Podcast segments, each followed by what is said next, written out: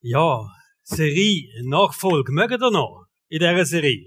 Ich mache einfach so lange weiter in dieser Serie, bis ihr sagt, stopp, stopp, stopp, wir wollen etwas Neues, wir wollen etwas anderes, wobei es kommt dann schon noch ein bisschen Abwechslung trainieren. Also, im sechsten Teil von dieser Serie Nachfolge und ich erlebe es selber beim Vorbereiten als eine herausfordernde Serie. Also, man wird ein bisschen challenged da drinnen aus einem einfachen Satz, wo Jesus mal gesagt hat, Matthäus 28, 19, deshalb geht hinaus in die ganze Welt und ruft alle Menschen dazu auf, meine Jünger oder Nachfolger zu werden. Was bedeutet das genau? Das ist der Prozess, wo wir drin stehen. Was heißt ein Nachfolger von Jesus zu sein? Wir werden aufgefordert, einfach Jesus nachzufolgen.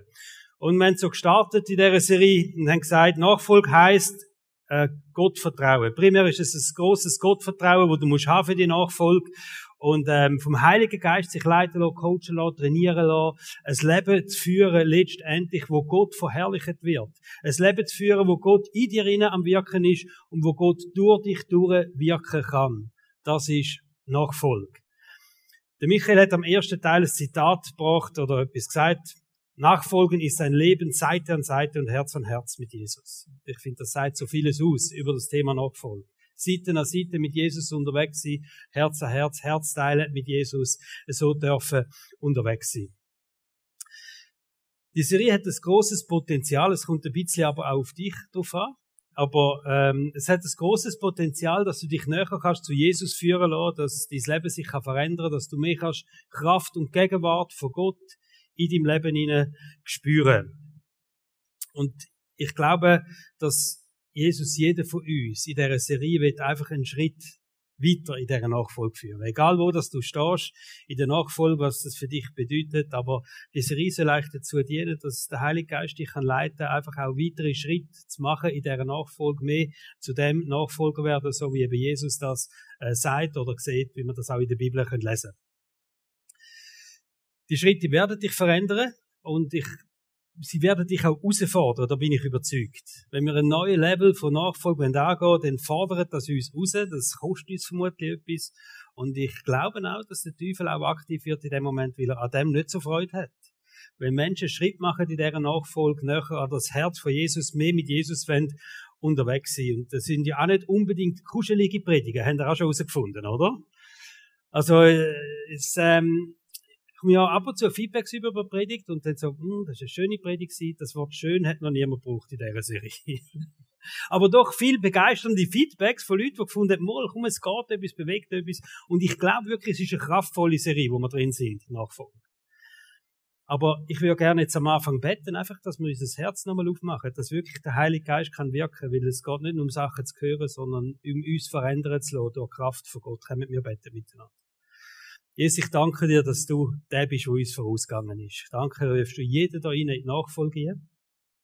Und das, ich bete dafür, dass wir die Schritt machen dass wir vorwärts gehen können. Jeder steht vielleicht ganz an einem anderen Ort. Aber ich bete dafür, dass wir mit dir zusammen die Schritte machen können. Und ich bete für offene Herzen jetzt heute Morgen. Dass jeder sein Herz kann aufmachen kann.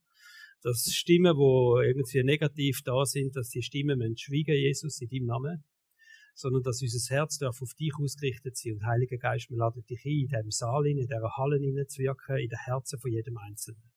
Danke vielmals. Amen. Der Titel über den heutigen ähm, Gottesdienst habe ich gesetzt, Liebe und Gehorsam. Liebe tönt schön, Gehorsam nicht, oder? Also, Gehorsam tönt ja auch nicht sehr attraktiv. Wenn man das Wort Gehorsam denkt, dann denken wir, ne, blödes Wort, unangenehmes Wort, schlechte Erinnerungen vielleicht, oder? Vor allem aus der Kindheit. Wir verbinden vielleicht das Wort Gehorsam mit dem Gefühl, dass wir im eigenen Willen eingeschränkt sind. Also Gehorsam sein heißt, jemand sagt, das und das muss ich machen und ich will das eigentlich vielleicht gar nicht. Ich bin, fühle mich jetzt mit meinem eigenen Willen eingeschränkt oder ich fühle mich sogar drängt oder äh, vielleicht auch so bestimmt. Ich muss jetzt etwas machen, wo ich vielleicht gar nicht will. Also Gehorsam ist viel mit dem Gefühl so verbunden, oder? Äh, Einhalten von Regeln, Befolgen von Anweisungen. Kindererziehung, das klassische Thema. Wenn da musst folgen, oder? Das, ich kenne nie Kinder, die sagen, es so schön, gestern den ganzen Tag können folgen. Wenn du als Kind das Gefühl hast, ich muss folgen, dann musst du immer etwas machen, was du eigentlich nicht willst. Weil sonst wär's ja nicht folgen, oder? Aber das Wort Folge oder Gehorsam hat einfach mit in unserem Kopf hin, wir müssen etwas machen, was wir eigentlich nicht wollen. Und wir werden da dazu genötigt von einer höheren Autorität. Bei den Kindern sind das die Eltern in dem Fall. Gehorsam gegenüber Gott ist auch eine höhere Autorität. Ja, es ist Gott, der da steht, oder?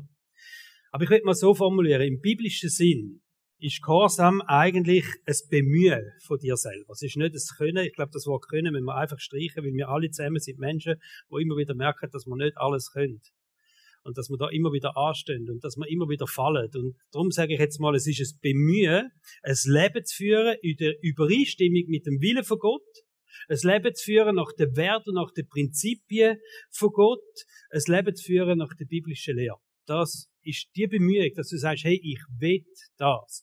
Ich strebe nach dem. Ich strecke mich aus nach dem, nach dem Leben, so das zu leben. Also Gehorsam ist nicht eine Zwangsjacke sondern Gehorsam ist eine Freisetzung. Es ist eigentlich eine Freisetzung, ein Leben zu führen, wo Gott ehrt. Und wenn wir das richtig verstehen, dann ist Gehorsam etwas, was uns hilft in unserem Leben. Gehorsam ist etwas, wo äh, uns wirklich freisetzt, ein Leben zu führen, wo Gott ehrt. Also wir stehen uns nicht mehr selber im Weg, verstehen Sie? Sondern wir strecken uns aus nach der großen Autorität von Gott über unserem Leben. Also das eigene Ego, die eigenen Wünsche zurückstellen und sich auf Gott ausrichten und auf den Gott hören. Das ist Gehorsam. Wir finden übrigens ganz viele Beispiele in der Bibel, wo Gehorsam in einem Zusammenhang steht mit dem Segen von Gott. Also Menschen sind Gehorsam und wenn du denen ihr Leben anschaust, und der Gehorsam hat die meisten irgendetwas gekostet, oder? Und dann schaust du ihr Leben an und dann siehst du einen grossen Segen von Gott. Gott macht etwas, Gott bewegt etwas im Leben von diesen Menschen. Also der Zusammenhang, das aneinander koppelt sie, von Gehorsam sein, Gott Gehorsam sein und Segen zu haben. 5. Mose 28, Vers 1 und 2 steht folgendes. Der Herr, euer Gott, wird euch zum bedeutendsten aller Völker machen, wenn, wenn ihr wirklich auf ihn hört und nach all seinen Geboten lebt, die ich euch heute gebe. Wenn ihr ihm gehorcht, Gott, wird er seinen, werdet ihr seinen ganzen Segen erfahren. Also da hat Gott schon ganz am Anfang von der Bibel mal etwas geknüpft mit dem Volk Israel, zusammengeknüpft. Wenn ihr mir kocht, wenn ihr nach meinem Willen lebt, dann werdet ihr mein ganzes Segen erfahren. Und auch wenn die Bibelvers jetzt explizit das Volk Israel gerichtet sind, und das Volk Israel hat eine andere Beziehung zu der Gebot gehabt, wie das wir sie haben. Oder sie sind unter diesen Gebot gestanden, unter denen stehen wir nicht mehr. Wir, wir leben unter dem Bund von der Gnade. Aber auch wenn das so ist, da, das Volk hat gesagt, er die Gebot bekommen und Gott hat gesagt, wenn ihr die haltet, die Gebot, dann werde ich euch segnen. Und das für uns vielleicht nicht mehr ganz die gleiche Bedeutung hat, sehe ich trotzdem den Zusammenhang vom Gehorsam gegenüber Gott und dem Segen, wo Gott schenkt. Also Gott segnet den Gehorsam. Ich sehe ein Segensprinzip von Gott da dahinter. Wenn ihr mir kocht, werdet ihr mein ganzes Segen erfahren. Und der, der Zusammenhang, den sehen wir nicht nur im Alten Testament, auch im Neuen Testament. Und im Neuen Testament gibt es dann so krasse Äußerungen, wenn es um Ungehorsam geht. Also beispielsweise in Matthäus 7, Vers 21. Nicht jeder, der zu mir sagt, Herr, Herr, wird ins Himmelreich kommen, sondern nur der, der den Willen meines Vaters im Himmel tut. Das ist ja ein krasser Satz, oder? Also nicht jeder, der einfach sagt, ja Gott, ich bin Christ oder so, wir können das mit dem Bekenntnis, da steht dann auch noch, wo auch äh, Sachen bewirkt fürs Reich von Gott. Wenn ihr das weiterlesen, nicht jeder, der einfach so sagen, ein Christ ist. Wenn du nicht kochst, wenn der Gehorsam fehlt, dann laufst du auf einer falschen Spur. Dann laufst du definitiv auf einer falschen Spur. Also nicht jeder, der einfach Herr, Herr sagt, der wird ins Himmelreich kommen, sondern nur der, der meinen Willen wo der Wille von meinem Vater im Himmel tut. Der Titel über dem Bibelvers in der Bibel heißt übrigens Selbsttäuschung. Du kannst dich selber täuschen in dem Christsein, wenn du nicht gehorsam bist. Gehorsam führt uns immer wieder auf die richtige Spur zurück. Also wenn wir nicht den Wille vom Vater tun, ist vieles in unserem christlichen Leben vermutlich einfach ein frommes Gehabe. Aber es ist nicht die tiefe Gottesbeziehung, die wir haben, wo wir mit dem Gott unterwegs sind und wirklich sagen, wir wollen den Wille vom Vater im Himmel tun. Ein paar Vers später, fünf Vers später, erzählt Jesus das Beispiel von jemandem, der sein Haus auf Sand baut. Kein rechtes Fundament hat. Und er sagt, er baut das Haus auf den Sand. Und wenn es stürmt, dann bläst das Haus weg, oder? Es schwemmt weg, das Haus. Und dann sagt er, das ist jemand, wo meine Worte hört, aber nicht nach dem handelt. Also es kommt unmittelbar erklärt Jesus das, oder? So wichtig, das, was wir von Gott hören, dass wir das umsetzen in unserem Leben, dass wir nicht denken, das ist eine Option, da haben wir schon mal drüber geredet, sondern dass wir wirklich sehen, hey, Gott will das von mir haben. Und da steht, wenn jemand das Haus auf den Sand baut, eben wenn jemand Gottes Wort hört, aber nicht nach dem handelt, dann steht nachher der Fall von der Person wird tief sein. Also das ist, äh, es führt eigentlich zum Fall von der Person. Wir sehen auch ganz coole Vorbilder im Korsam in der Bibel. Der Abraham, ein großes Vorbild, wenn es um Korsam geht. Angefangen dort, dass Gott zu ihm gesagt hat, hey, verlass das Land, ich zeige dir ein neues Land. Und er ist losgezogen. Er hat noch nicht gewusst, wohin das geht. Und er hat sich ein neues Land zeigen lassen, in, in einem riesen Korsam oder? Bis der Höhepunkt vom Korsam im Leben vom Abraham, das ist der Moment gewesen, wo Gott eigentlich ihn hat testen, überhaupt parat wäre, seinen eigenen Sohn zu opfern. Und die Antwort vom Abraham, wie man die Bibel lesen, heißt ja, Herr. Ich bin Korsam. Bis zum Äußersten. Bis zum Äußersten bin ich Korsam. Also das Leben vom Abraham ist ein riesen Vorbild. Weil der Abraham in jedem Bereich von seinem Leben Korsam war, ist er Stammvater von einem grossen Volk geworden. Das steht so in der Bibel. Das größte Vorbild für Korsam ist Jesus selber gewesen. Kurz bevor Jesus verhaftet worden ist, ist er am Betten gewesen. Er hat sich zurückgezogen und hat bettet. Und er hat gewusst, jetzt kommt Verhaftung. Er hat gewusst, er wird auspeitscht, er wird gefoltert, all die Schmerzen, all die Qualen. Und es kommt Kreuzigung. Er hat das gewusst. Und die Worte von Jesus sind so ein Ausdruck vom absoluten Korsam gegenüber dem Vater im Himmel. Er ist abgeknündelt, er bettet und hat gesagt, Vater im Himmel, wenn es irgendwie geht, lass das an mir vorbeigehen. Aber nicht mein Wille soll passieren, sondern dein Wille. Selbst wenn das bedeutet, dass ich mein Leben jetzt hingebe. Also da ist tief menschliche ähm, Komponente dabei gewesen, von dem ganzen Schmerz, alles, was auf ihn gewartet hat, und dann aber der ungebändigte Gehorsam von Jesus. Einfach der Wille vom Vater soll über allem zusammen stehen. Es gibt ganz viele begeisternde Geschichten von Mann und Frau in der Bibel. Und sie stehen immer im Zusammenhang, dass sie Gott gehorsam sind. Also wenn ihr die Bibel leset, dann seht ihr immer, ja, der hat Gott etwas verlangt. Manchmal haben sie geringt, haben ein bisschen gemotzt am Anfang noch. Aber irgendwann haben sie sich durchgerungen und haben gesagt, okay Gott, wenn du sagst, dann machen wir das. Und wir lesen so die Geschichte und denken, wow, was sind das für Männer, was sind das für Frauen? Aber eigentlich grundlegend, was sie gemeinsam hatten, sind nicht ihre Fähigkeiten gewesen. Nicht ihre Abstammung oder so, sondern gemeinsam haben sie gehabt, sind Mann und Frauen gewesen, gesagt, ich koche Gott. Und sie haben sich manchmal zu dem Gehorsam müssen durchringen, aber sie haben es gemacht, oder? Der Wille von Gott über die eigenen Bedürfnisse stellen. Und dann steht im Hebräer 11 so eine Auflistung von ganz vielen so Männer, Frauen und dann steht, weil sie Gott vertraut haben. Und das Wort Vertrauen können wir eigentlich fast gleichsetzen mit Kochen.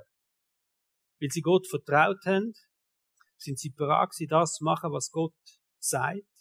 Und Gott hat können Großes durch sie tun, steht in der Bibel. Also, weil sie Gott vertraut haben oder gekocht haben, hat Gott Großes können durch sie machen. Die Jünger, auch so ein Beispiel. Jünger, die sich entschieden haben, kompromisslos Jesus nachzufolgen. Also, sie sind angegangen, Jesus hat sie Nachfolge gerufen, sind ja unsere grossen Vorbilder in dieser Serie. Und sie sind gegangen, haben ihre Sachen liegen lassen, ihre Geschäfte aufgegeben, was auch immer, und sind einfach mit Jesus gegangen, Jesus nachgefolgt. Sie haben gesagt, wir gehen am Reich von Gott und seiner Gerechtigkeit der erste Platz. Also das, was Jesus gefordert hat, das haben sie gelebt. Sie haben gesagt, das Reich von Gott hat den ersten Platz in meinem Leben. Und sie haben krasses dürfen bewirken auf dieser Welt. Ich würde mal so sagen, unseren Glauben verdanken wir einerseits natürlich, oder jetzt unsere Erlösung. Unsere Erlösung verdanken wir Jesus. Am Gehorsam von Jesus. Jesus ist Gehorsam gewesen, hat das Kreuz gegangen, hat unsere Schulter das Kreuz getragen, und durch das haben wir Erlösung. Wir, wir verdanken unsere Erlösung am Gehorsam von Jesus. Und wir verdanken unseren Glauben am Gehorsam von diesen Jüngern. Und all diesen Männern und Frauen, die in den letzten 2000 Jahren das Evangelium weiter verbreitet haben, hätten nämlich die gesagt, nein Gott, das ist uns streng wäre Jesus am Kreuz gestorben und wir wissen es nicht. Menschen sind gehorsam gewesen. Im Gehorsam von den Menschen. Aber wenn sie ganz viel haben müssen dafür anlegen und viel, einen hohen Preis haben müssen zahlen, aber im Gehorsam von den Menschen verdanken wir, dass wir gläubig sind. Dass wir das wissen. Und höchstwahrscheinlich gibt es Menschen in deinem Umfeld, die werden gläubig werden, wenn du dich entscheidest, gehorsam zu sein. Und auch Menschen zum Glauben zu führen. Es hängt so viel mit dem zusammen, ob wir das ernst nehmen, was Gott über unserem Leben sagt. Und ich glaube, Gehorsam ist entscheidend für Frucht in deinem Leben. Wenn du viel Frucht willst in deinem Leben haben, die Bibel redet davon, wir sollen viel Frucht bringen, dann ist Gehorsam entscheidend. Meine Frage jetzt an dich, hat Gott das Recht, in deinem Leben zu bestimmen, wirklich? Hat Gott das Recht, in deinem Leben zu sagen, was ist richtig, was ist falsch? Hat Gott das Recht, in deinem Leben, was du tun sollst? Kann er das sagen und du sagst, ja, Gott? Und vor allem kann Gott in deinem Leben auch sagen, was du nicht machen sollst. Und du sagst dann, ja, aber. Oder sagst dann, ja, Gott. Wenn er sagt, mach das nicht. Hat Gott das Recht, wirklich so unser Leben einzureden? Wie wir uns sollen verhalten? Hat Gott das Recht, zum sagen, wie du mit deinen Ressourcen sollst umgehen? Wie du deine Zeit sollst einteilen? Wie du deine Fähigkeiten sollst einsetzen? Hat Gott das Recht zu sagen, wie du deine Finanzen sollst einsetzen? Alles, was dir anvertraut ist. Hat Gott das Recht zu sagen, was ist schwarz und weiß? Da haben wir drüber geredet. Hat Gott das Recht, wirklich in deinem Leben zu sagen, das ist gut und das ist böse? Wenn die ersten zwei Menschen auf dieser Welt haben ja ein riesen Problem gehabt schon mit den ersten Anweisungen von Gott. Und es ist eigentlich genau um das Gut und Böse gegangen, oder? Und das ist zum Fallstrick geworden von Adam und Eva. Sie haben sich bewusst entschieden, oder dem Teufel ist zumindest gelungen, den Gehorsam zu einem Problem zu machen bei ihnen. Und sie haben sich bewusst entschieden, wir machen jetzt das nicht so, wie es Gott sagt. So gegen Gottes Wert, gegen Gottes Anweisung. 1. Mose 2, 16 bis 17. Und der Herr, Gott, gebot den Menschen und sprach, von jedem Baum des Gartens darfst du essen, aber vom Baum der Erkenntnis des Guten und Bösen. Da haben wir es wieder, oder? Davon darfst du nicht essen, denn an dem Tag, da du davon isst, musst du sterben. Das ist das Gebot, ganz ein einfaches Gebot. Gott sagt, was gut und böse ist, und die Erkenntnis kannst du nicht haben, sondern da lebst du in der Abhängigkeit von Gott. Und der Teufel hat nicht lange auf sich warten lassen. Die Antwort vom Teufel ist recht schnell gekommen. 1. Mose 3, 4 und 5.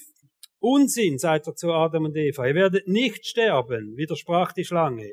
Aber Gott weiß, wenn ihr davon isst, werden eure Augen geöffnet und ihr werdet sein wie Gott und wissen, was gut und böse ist. Selber entscheiden, was gut und böse ist. Ich sehe mich so da drinnen, oder? Man würde doch selber wollen für sich entscheiden, was ist jetzt richtig, was ist falsch, was ist, hat Priorität, was hat nicht Priorität. Und es steht, es hätte verlockend gewirkt für Adam und Eva. Und sie haben es nicht geschafft, in dem Moment auf Gott zu hören, Gott gehorsam zu sein. Und Konsequenzen sind mega hart gewesen. Konsequenzen, die sie haben müssen tragen. Hat sich's gelohnt? Nein.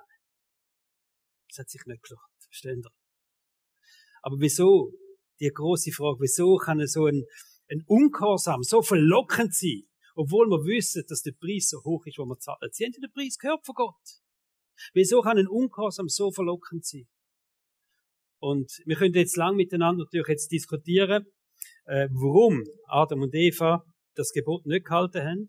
Oder wir können uns ein paar persönliche Fragen stellen. Warum? Ich sage auch immer, wenn Adam und Eva der Ungehorsam nicht gehalten spätestens heute würde es jemand machen, oder? Und es wäre fertig mit dem Paradies. Also stellen wir doch ganz eine ehrliche Frage uns. Warum wir nicht konsequent machen, was Gott will. Warum machen wir nicht konsequent, was Gott sagt? Ich meine, jeder von uns, viele haben vielleicht die Bibel schon mal ganz durchgelesen, wäre cool. Und zwischen können einsteigen. Wir sind im Bibelleseplan unterwegs. Ich, ich sage, das ist so wichtig, dass wir die Bibel kennen. Weil so vieles ist einfach klar in der Bibel. So vieles gibt uns ein klares Verständnis über den Willen von Gott. Über Sachen, die wir uns vielleicht fragen. Wir haben die Antwort in der Bibel, also lesen die Bibel. Wieso jetzt? Zurück zu unserer Frage. Wieso leben wir nicht konsequent? Wieso kochen wir nicht, wenn Gott etwas sagt, wenn so klar steht, wir sollen es machen oder wir sollen es nicht machen? Wieso? Vielleicht die schnelle Antwort ist, Versuchung ist zu groß. Können wir bei Adam und Eva sagen, Versuchung ist zu groß. Der Reiz ist zu groß vom anderen, oder? Der Reiz ist größer, wieder, dass wir denken, es könnte Konsequenzen haben, wenn wir es nicht machen. Vielleicht glauben wir aber auch nicht so wirklich daran, dass es Gott gut mit uns meint. Vielleicht glauben wir nicht so wirklich daran, dass Gott gut mit uns meint. Und wir denken vielleicht, da haben wir etwas Besseres im Hinterkopf. Kann nicht sein, dass das jetzt das Gute ist, was Gott für mich will. Ich denke, etwas anderes wäre besser, oder? Was auch immer wir unter besser verstehen. Aber Gehorsam ist einfach, es ist, es ist das absolute Vertrauen, dass es Gott gut mit dir meint. Und das ist Basis, dass wir uns nach dem ausstrecken und sagen, hey, ich will Gott vertrauen, ich will Gott vertrauen, ich weiß, er meint es gut. Und dass wir uns wirklich da durchringen und sagen, darum vertraue ich Gott und darum bin ich gehorsam. Weil Gott weiß am besten, welcher Weg für mich der richtige ist. Ich denke, so ungehorsam ist ja auch eine Form von Besserwisserei gegenüber Gott. Wenn Gott uns etwas sagt, etwas aufs Herz legt, und wir machen etwas anderes und wir wissen es besser, oder? Eigentlich eine riesige Arroganz, wenn man das so plakativ sehen, ungehorsam sein, einfach besser wollen wissen wie Gott, besser wollen wissen wie der Weg, wo Gott dir zeigt, oder der Wille von Gott über dein Leben. Vielleicht scheint uns einfach auch der Preis zu hoch. Knallharte Kalkulation, oder? Gott sagt, mach das und das und du denkst, nein. Also wenn Gott jetzt kommt und sagt, lass mal Uganda, dort äh, gibt's irgendwas das Volksgruppe oder so, dort wäre jetzt dein Platz, oder? Dort bist du am Kalkulieren. Oder? Vielleicht denkst du, falsch gelesen, falsch gelesen, oder? Ähm, vielleicht ist der Preis einfach zu hoch. Ich glaube ja, ich bin überzeugt, Gott tut nicht von jedem so die krasse Sachen fordern. Da bin ich überzeugt. Aber manchmal bei kleinen Sachen schon denken wir, ja nein Gott, das kann jetzt nicht sein, dann kann ich das nicht machen, das nicht, jetzt haben doch das geplant, äh, das wäre auch noch meine Absicht gewesen. Unglaublich, oder? Gott der Preis ist zu hoch. Da gibt es eine Geschichte, wo passiert ist. Das ist nicht ein Gleichnis, sondern es ist wirklich eine Geschichte, wo passiert ist und sie steht in der Bibel. Und zwar ist ein angesehener Mann zu Jesus gegangen und er hat gesagt, gute Lehrer, was muss ich machen, dass ich das ewige Leben bekomme? Coole Frage, hä? Und Jesus hat gesagt, Du kennst doch die Gebote. Du sollst nicht die Ehe brechen, du sollst nicht töten, du sollst nicht stehlen. Sag nichts Unwahres über deine Mitmenschen, ehre deinen Vater und deine Mutter. Also die zehn Gebote sind doch, oder? Und der Mann hat das mit einem Lächeln entgegengenommen und denkt, wow, wie cool ist denn das? Und sagt Jesus, all das mache ich. Das halte ich ein. Alles gut, Jesus, in dem Fall, oder? Und dann sagt Jesus, ja, etwas fehlt noch etwas fehlt. Verkaufe alles, was du hast und verteile das Geld den Armen. Vers 22 steht das, Lukas 18, Vers 22. Damit wirst du im Himmel einen Reichtum gewinnen, der niemals verloren geht. Und dann komm und folge mir nach. Als der Mann das hörte, wurde er sehr traurig, denn er war überaus reich. Jesus hat nicht gesagt, gib 10 Prozent. Jesus hat gesagt, verkauf alles, was du hast. Was hat Jesus wissen? Wie weit ist ein Mann parat, wirklich auf Gott zu hören? Wie weit ist ein Mann parat und sagen, okay, ich bin parat, das aufzugeben, ich bin alles parat zum Aufgeben, ich bin parat, meinen ganzen Wohlstand aufzugeben. Ich bin parat, meinen Job aufzugeben, ich bin parat, mein Hobby aufzugeben, ich bin parat, meine Zeit neu zu ordnen, Prioritäten neu zu setzen, ich bin parat, Jesus. Das ist doch die grosse Frage da dahinter gewesen. Und bei dem Mann, das ist äh, ist ein edler Typ gewesen, oder? Hat bei allen Geboten, ich weiß nicht, ob ihr alle bei diesen Geboten könntet sagen, ja, ja, ja, mach ich, mach ich, mach ich. Vor allem Jesus hat ihn noch ein bisschen verfeinert im Neuen Testament, oder? Und der Mann hat es bei etwas nicht können sagen. Obwohl er so ein edler Mann war, ein angesehener Mann steht da, oder? Etwas hat er nicht können loslassen. Interessanterweise das, was er am meisten hat, vermutlich das Geld, sein Vermögen. Die Geschichte ist effektiv so passiert. Ist also nicht so, dass Jesus hat gedacht, so, jetzt mache ich mal ein Beispiel über Finanzen, sondern das ist so passiert. Und ich, ich glaube, Finanzen sind einfach ein Stolperstein im Leben von uns Menschen, wenn es um Nachfolge geht. Da hat so viel damit zusammen, da hängt Ansehen zusammen, da hängt Ferien zusammen, da hängt das Auto, das Haus, alles hängt da dran, oder? Wo wir denken, das ist wertvoll für uns, wo wir denken, das gibt uns einen Wert. Da sind wir jemand, da haben wir etwas. Da haben wir vorgesagt oder was auch immer. Interessant, ist die Antwort von Jesus. Gib dein Geld weg und sammle dir Schätze im Himmel. Also der Mann hat am Schluss müssen entscheiden, okay, ich habe einen Schatz auf der Bank, ich habe ein Vermögen, ich habe ein Anwesen oder was auch immer der hatte, der ist sehr reich gewesen, oder? Ich muss mir entscheiden zwischen dem Schatz da und es gibt einen Schatz im Himmel. Wie auch immer der aussieht, oder? Den gibt's auch noch. Und das ist ein harter Entscheid. Etwas kannst du anlangen und das andere nicht. Etwas kannst du sehen, das andere kannst du nicht sehen. Etwas ist so offensichtlich und du profitierst unmittelbar von dem. Und bei dem im Himmel, das kommt dann irgendwann einmal, oder? Und vor dem Entscheid ist der Mann gestanden. Und ich glaube, das ist eine Entscheidung, wo wir immer wieder, jeder von uns muss genau die gleiche Entscheidung auf die eine oder andere Art immer wieder fällen. Ist es jetzt das, was ich unmittelbar da sehe, das, was ich kann? Das, was ich kann greifen, das, was mir unmittelbar nützt? Oder gehöre ich zu den Menschen, die sagen, hey, ich weiß, es gibt noch einen Schatz im Himmel, den kann ich im Moment nicht ergreifen, aber der ist da. Wie entscheide ich mich? Zwischen dem greifbaren Schatz und dem Schatz im Himmel und oft, nicht immer, aber oft ist es so, du kannst nicht beides haben. Du kannst nicht beides haben. An was hängt unser Herz wirklich? Welche Schätze werden wir sammeln? Geht zum Gottesreich, geht zum Missreich. Es dreht sich immer um die gleichen Fragen. Wo das passiert ist und der angesehene Mann ist und Jesus das gesagt hat, wir wissen übrigens bis heute nicht, ist er Jesus nachgefolgt oder nicht. Das wissen wir nicht. Das steht nicht in der Bibel. Es steht nur, er ist sehr, sehr traurig gewesen. Über seine Trauer von seinem irdischen Vermögen überwunden hat oder nicht. Das wissen wir nicht. Aber die Jünger sind auf jeden Fall da dabei gewesen und haben das gehört. Und in dem Moment, wo das passiert ist, haben die Jünger gedacht, wir sind schon gut. Wir haben alles zurückgelassen, ey. Oder?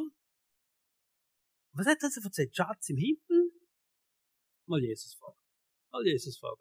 Und sie sind gegangen und haben gesagt, hey Jesus, was ist mit uns? Wir haben doch unseren ganzen Besitz aufgegeben und sind mit dir gegangen. Komm jetzt, bring's. Und Jesus schaut seine Jünger an und sagt, ich versichere euch, jeder, der sein Haus und seine Frau, seine Geschwister, seine Eltern und seine Kinder zurücklässt, um sie, um sich für Gottes Reich einzusetzen, der bekommt es hier auf Erden vielfach wieder und dann in der zukünftigen Welt das ewige Leben. Also Jesus hat plötzlich nochmal etwas dazu angesagt. Er hat gesagt, hey, wenn er um meinetwillen Sachen aufgeht da, ihr werdet es auch jetzt schon wieder rüberkommen. Ich gebe euch ein Vielfaches von dem zurück, was ihr Gott hingebt. Und das zeigt so die Verhältnisse, wir denken, was wir Gott geben können und dem gegenüber, was Gott uns kann geben. Verstehen ihr? Gott hat alles, alle Möglichkeiten. Und wir denken manchmal, wir geben Gott schon viele, jetzt habe ich den Monat 500 Franken äh, da gespendet. Gott, wie sieht's aus? Und Gott ist im himmlischen Reich mit allem Reichtum von dieser Welt. Er lächelt einfach über dich, oder? Und Jesus sagt, und wir werden es Vielfaches jetzt zurücküberkommen.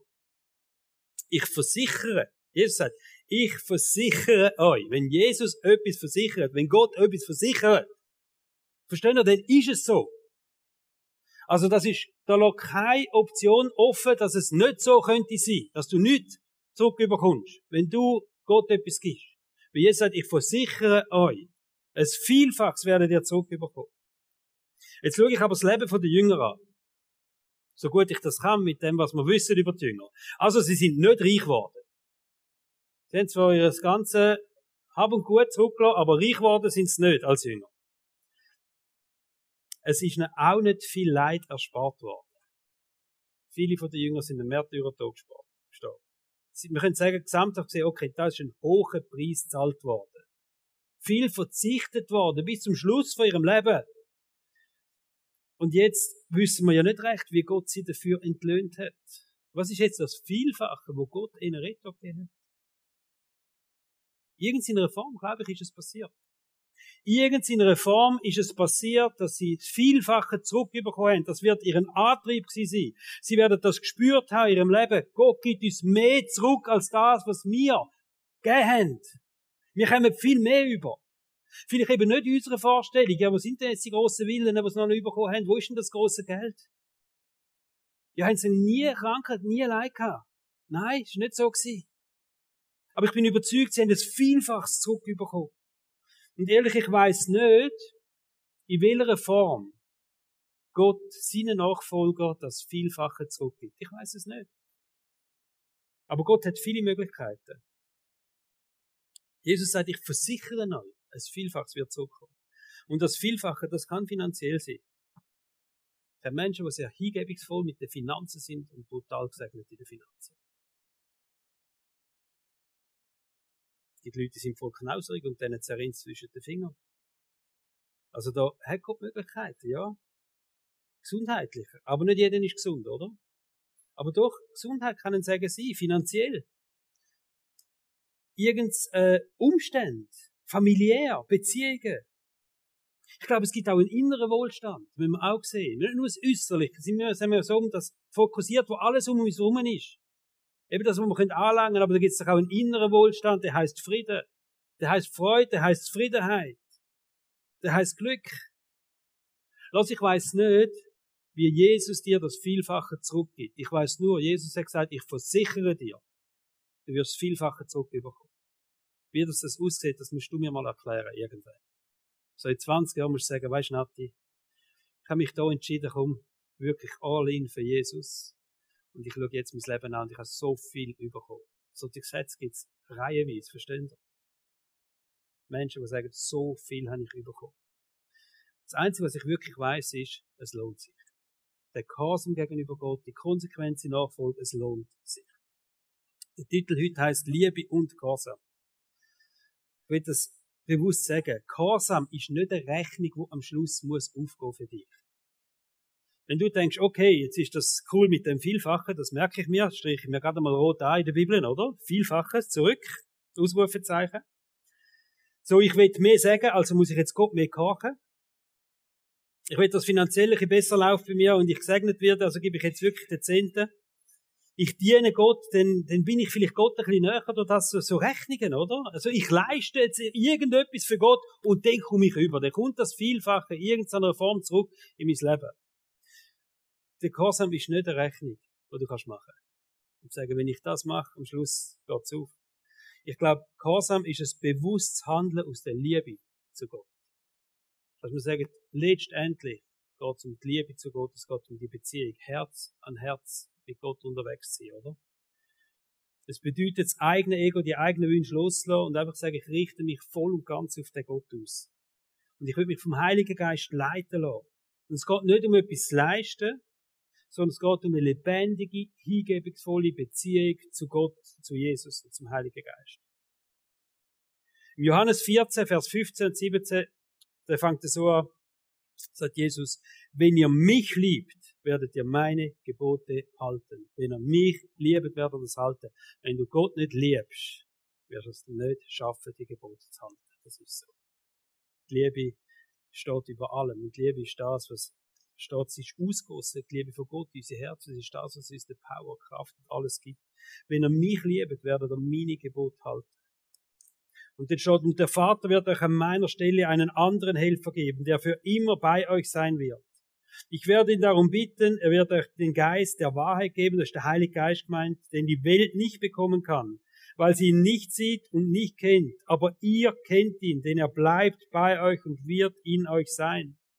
Wenn ihr mich liebet, werdet ihr meine Gebot halten. Und ich werde euch den Heiligen Geist geben und der Heilige Geist ist die Kraft in euch inne. Das ist die gelebte Liebe von Gott in euch inne wo euch die Power gibt für den Gehorsam. Weil er mich liebt, werdet ihr meine Gebot halten. Das ist eine Herzensangelegenheit, versteht ihr? Gebot halten ist eine Herzensangelegenheit. Und ich will jetzt einfach am Schluss noch die Menschen ermutigen und vielleicht gehören wir alle dazu.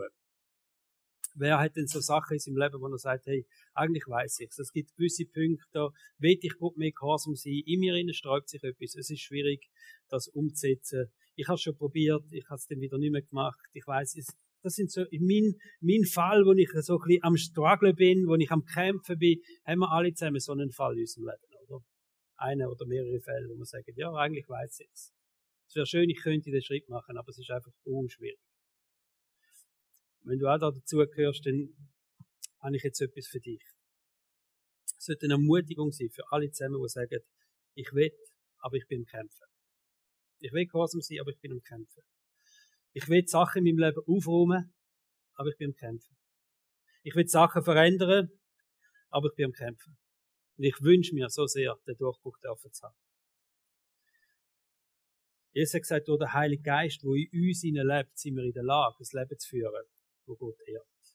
Gott in uns am Werk, oder? Philipper 2 steht das auch, Philipper 2, Vers 12 und 13. So wie ihr Gott bisher immer gehorsam gewesen seid, sollt ihr auch euch, sollt ihr euch ihm auch weiterhin mit Respekt und tiefer Ehrfurcht unterstellen und alles daran setzen, dass eure Rettung sich in eurem Leben voll und ganz auswirkt. Das ist so der Wille. Ja, wir beten mit Gott unterwegs sein. Wir beten, dass sich unsere Rettung in unserem Leben zeigt, dass Gott sichtbar wird, dass Jesus sichtbar wird in unserem Leben durch das, was wir machen. Aber, und dann steht da, Gott selbst ist es ja, ist ja an euch am Werk und macht euch nicht nur bereit, sondern auch fähig, das zu tun, was ihm gefällt.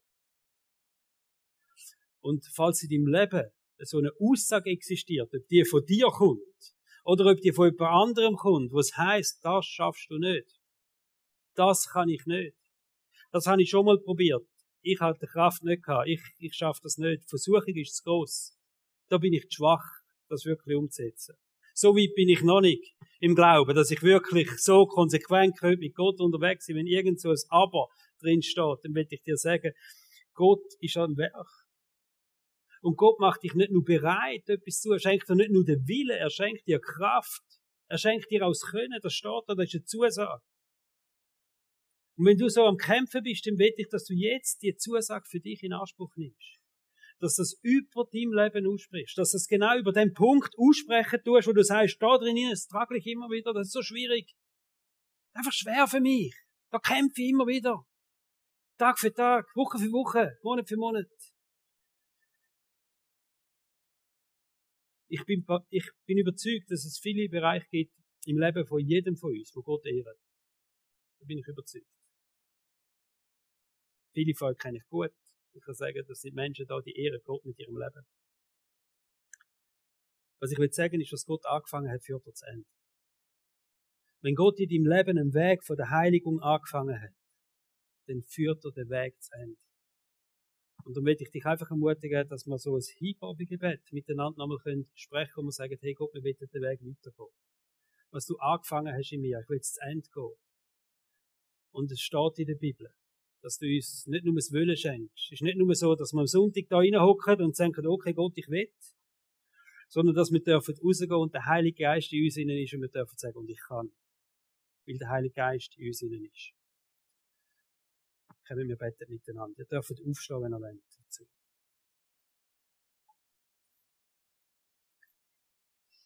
Jesus, wenn wir jetzt so dastehen, dann ist es einfach auch ein Zeichen von Demut. Von Demut, dass wir dich brauchen. Dass wir Menschen sind, die alle zusammen einfach auch wieder unsere Fehler haben, unsere Schwächen haben. Dass wir unvollkommen sind. Und dass du der bist, der Vollkommenheit schenkt in unserem Leben. Genauso wie es in der Bibel heißt, dass du der bist durch den Heiligen Geist, der uns das Können schenkt. Und du siehst all die Momente, wo wir in unserem Leben schon wählen und dann nicht haben können. Wo wir vielleicht jetzt drinstehen, wo wir wettet, aber Angst haben, dass wir es nicht können. Oder die Erfahrung hat gesagt, es hat schon mal nicht funktioniert. Wir wollen alle die Gedanken brechen, Jesus, in deinem Namen. Und wir wollen sie wegweisen aus unserem Herz raus. Die Gedanken, wo uns sagen, wir können es nicht, wir sind nicht würdig, wir schaffen es nicht. Wir haben schon mal versagt, wir werden wieder versagen. Wir weisen alle die Gedanken weg in deinem Namen Jesus. Wir fühlen unser Herz jetzt mit der Zusage, mit der Verheißung, dass du das, was du angefangen hast, eine Heiligung in unserem Leben, dass du das wirst zu Ende führen. Und dass du nicht nur uns den Willen schenkst, sondern wirklich das Können. Und ich segne jeden, der da ist, jeden, der jetzt da steht, mit offenem Herz, dass die Kraft von Gott in dir rein die Veränderung bewirkt. Von dem Bereich, wo du jetzt sagst, Gott, da ist mein schwieriger Bereich. Dass die Kraft von Gott jetzt wirkt in deinem Leben. Dass der Heilige Geist jetzt kommt, tief in dein Herz hin. Und dort anfängt wieder herstellen, heilen und füllen mit der göttlichen Liebe. Dass wir aus dieser Liebe aus in dem Gehorsam hinein sein dass wir aus Liebe hinein der, der, der Kraft für den Gehorsam haben. In Jesu Namen. Amen.